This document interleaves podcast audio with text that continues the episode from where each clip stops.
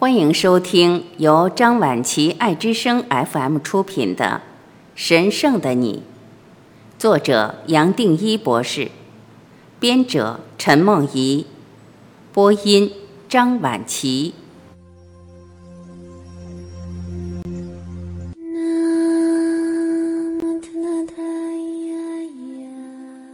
十四，醒觉，走出整体的失衡。生命全部的意识，也只是想透过地球整体的醒觉，而可以观察到自己，也同时照明这个世界。探讨生命的能量和人类的演化，也就是为神圣的整体做准备。神圣的整体也表达对地球未来的期许。毕竟，人类从来没有这样的机会，可以整体同步翻转，同时醒觉。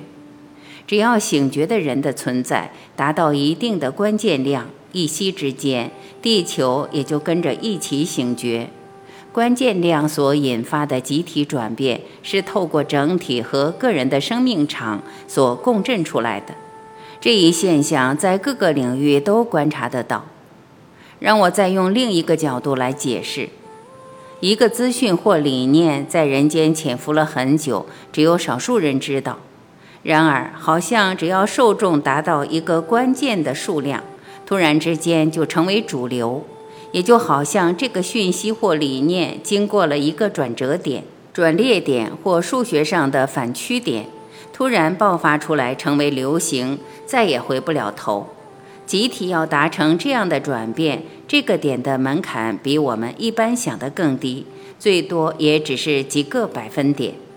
这也可以用来描述经济现象，比如前几年的金融风暴，当时第一家银行倒闭引发的债务或损失，就整体而言是不成比例的小，却造出了刹不住车的全球危机。市场上的供应和需求也一样，些微几个百分点的供不应求或过剩，就可以让价格大幅度提高或暴跌。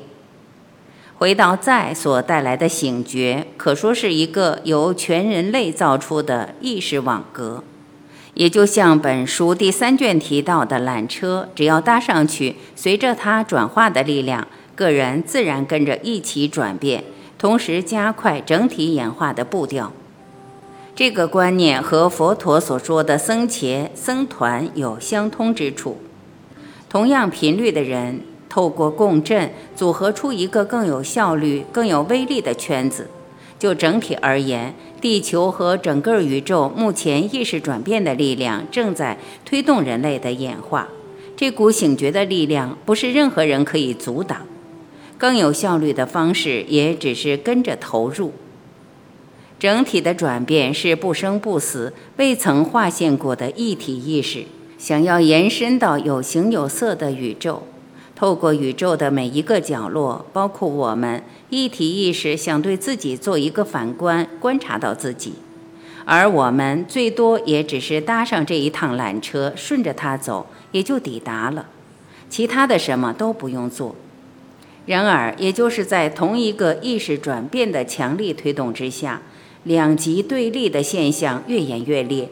只要观察个人、家庭、社会、国家、全球的关系。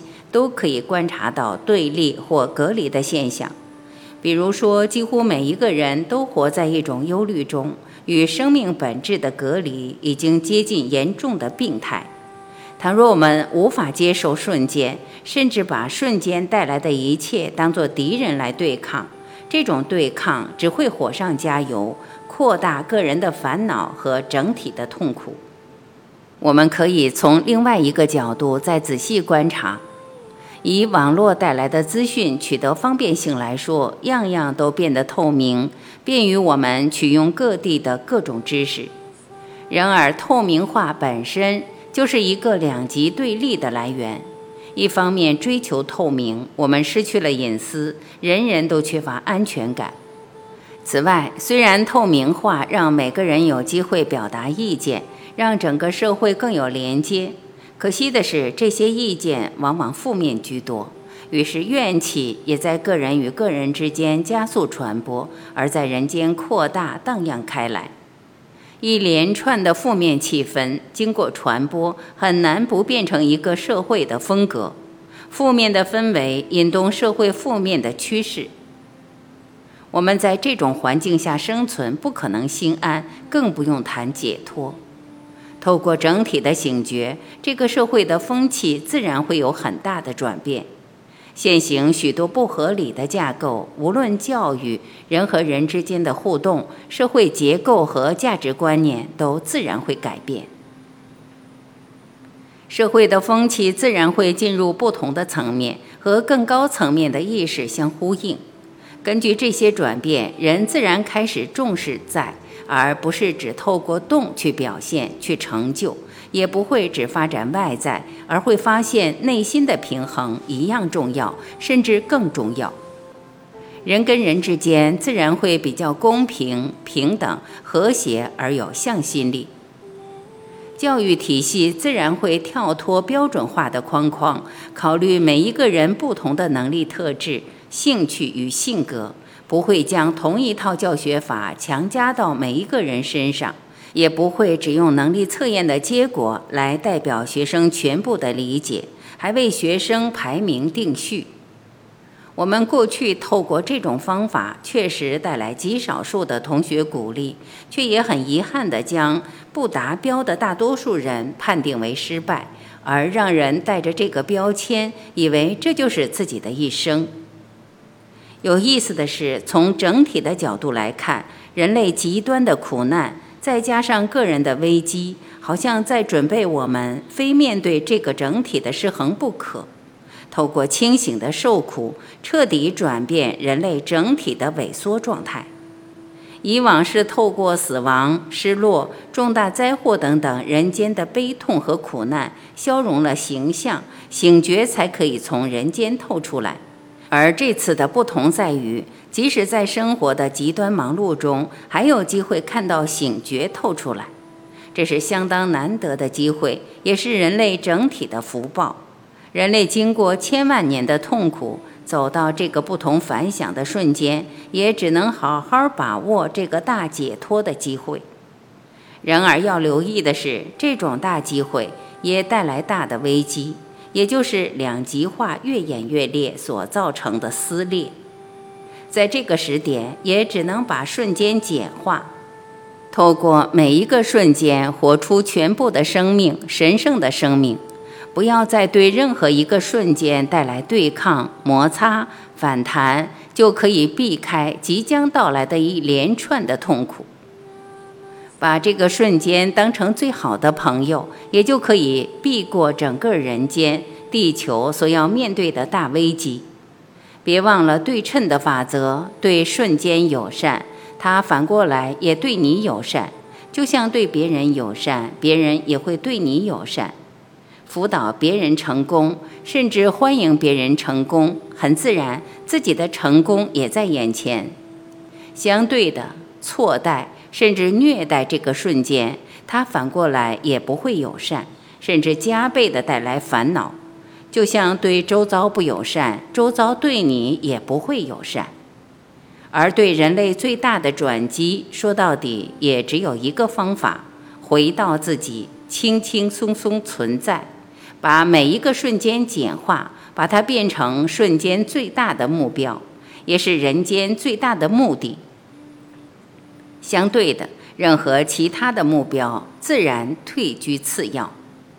比如说，走路就走路，没有其他的目的；也可能走路是要到哪里，目的地本身不是最大的目的。也许达到了，在达到的那个瞬间，才变成最大的目的。写文章，写也就是那个瞬间单纯的目的。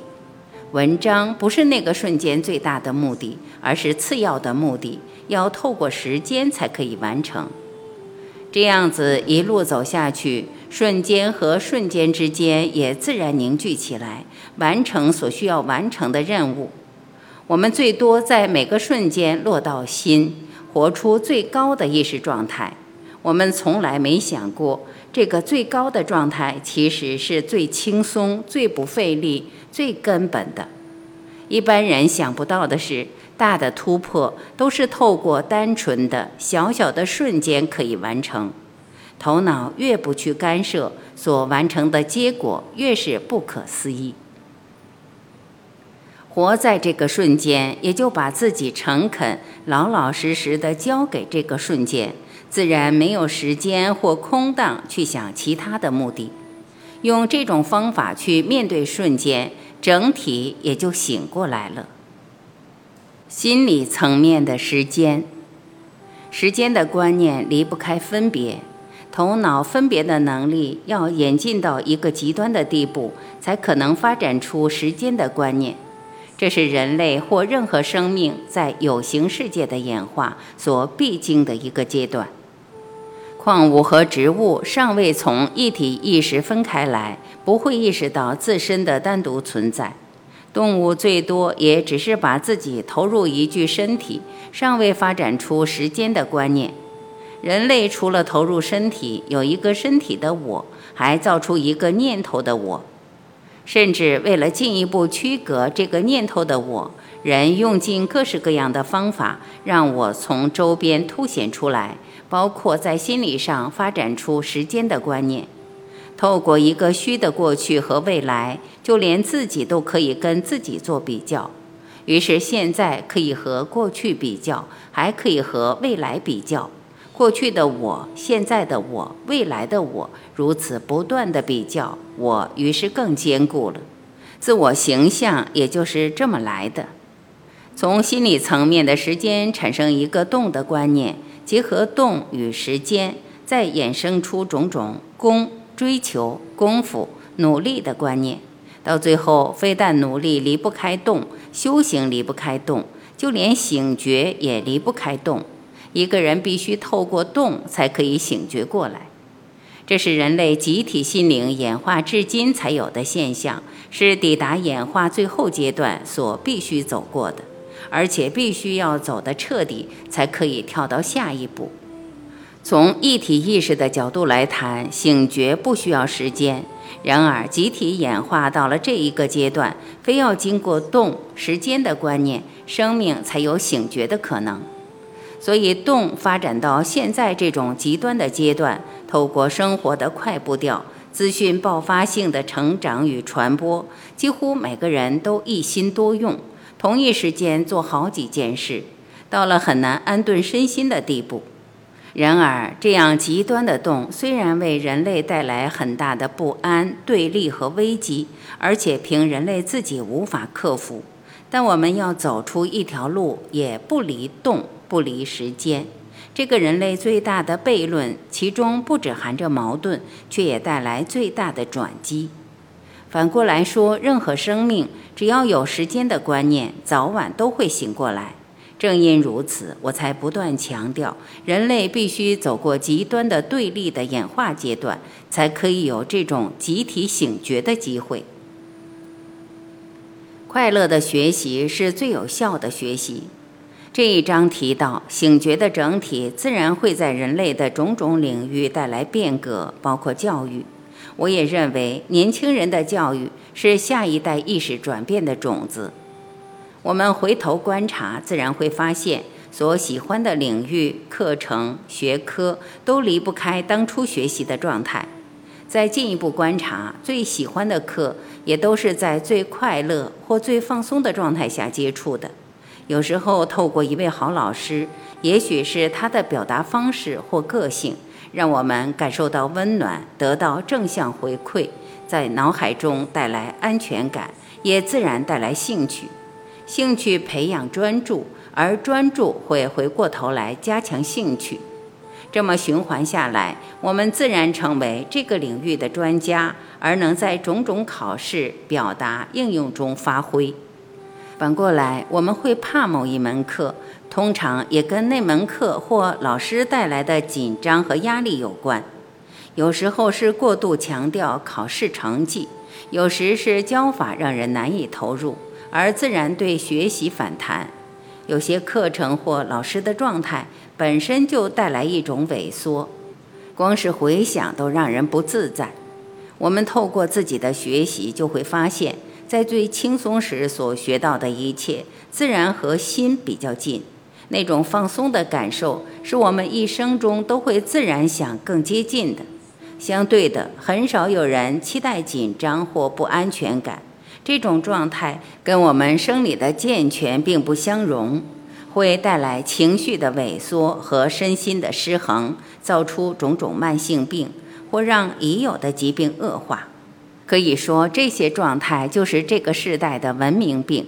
我在真元一也花了许多篇幅来探讨。懂了这些，作为教育家的我们，自然会采用截然不同的观点。不会再强调标准化的知识教育，不会再以狭隘的考试、纸笔测验来代表学习的成果。我们会自然重视一个人天生的完美，也不会把成绩当做一切。人生的学习是透过多重的层面、各式各样的方法而可能达成的。越轻松，越不受限于某一个既定的方式。自然带给孩子安全感，而让他能安心投入一生，这才是最好的培养，最好的人生准备。这样的孩子成年后也自然不会投入恶性竞争，不会只为了强化我而去取得物质或达到目的，自然会在在与动之间找到一个平衡点。